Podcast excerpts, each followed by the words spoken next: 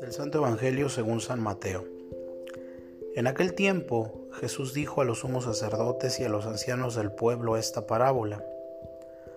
Había una vez un propietario que plantó un viñedo, lo rodeó con una cerca, cavó un lagar en él, construyó una torre para el vigilante y luego lo alquiló a unos viñadores y se fue de viaje. Llegado el tiempo de la cosecha, envió a sus criados para pedir su parte de los frutos a los viñadores. Pero estos se apoderaron de los criados, golpearon a uno, mataron a otro y a otro más lo apedrearon. Envió de nuevo a otros criados, en mayor número que los primeros, y los trató del mismo modo. Por último, les mandó a su propio hijo, pensando a mi hijo lo respetarán. Pero cuando los viñadores lo vieron, se dijeron unos a otros, Este es el heredero, vamos a matarlo y nos quedaremos con su herencia. Le echaron mano, lo sacaron del viñedo y lo mataron. Ahora díganme, cuando vuelva el dueño del viñedo, ¿qué hará con esos viñadores? Ellos le respondieron, dará muerte terrible a esos desalmados y arrendará el viñedo a otros viñadores que le entreguen los frutos a su tiempo.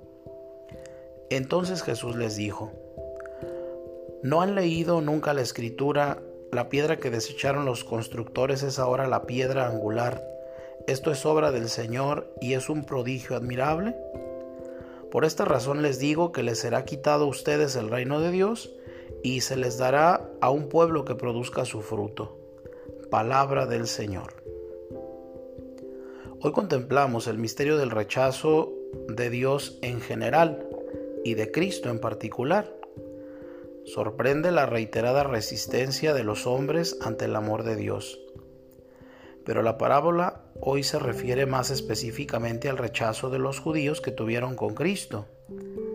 Finalmente les envió a su hijo diciendo, a mi hijo lo respetarán. Pero los labradores, al ver al hijo, se dijeron entre sí, este es el heredero. Vamos, matémoslo y quedémonos con su herencia y agarrándole lo echaron fuera del viñedo y lo mataron. No es fácil entender esto. Es porque Cristo vino a redimir al mundo entero y los judíos esperan a su Mesías particular que les dé a ellos el dominio de todo el mundo. Jesús ha sido el judío más conocido de la historia. Hoy se le conoce en el mundo entero y ya hace dos mil años que murió.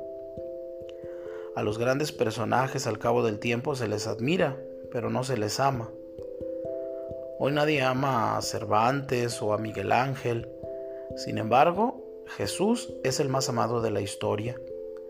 Hombres y mujeres dan la vida por amor a Él. Unos en el martirio, otros gota a gota viviendo solo para Él.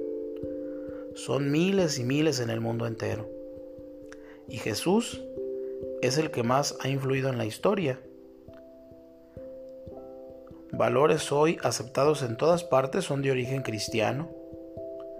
No solo eso, sino que además se constata que hoy hay un acercamiento a Jesucristo también entre los judíos, que son nuestros hermanos mayores en la fe, como diría San Juan Pablo II.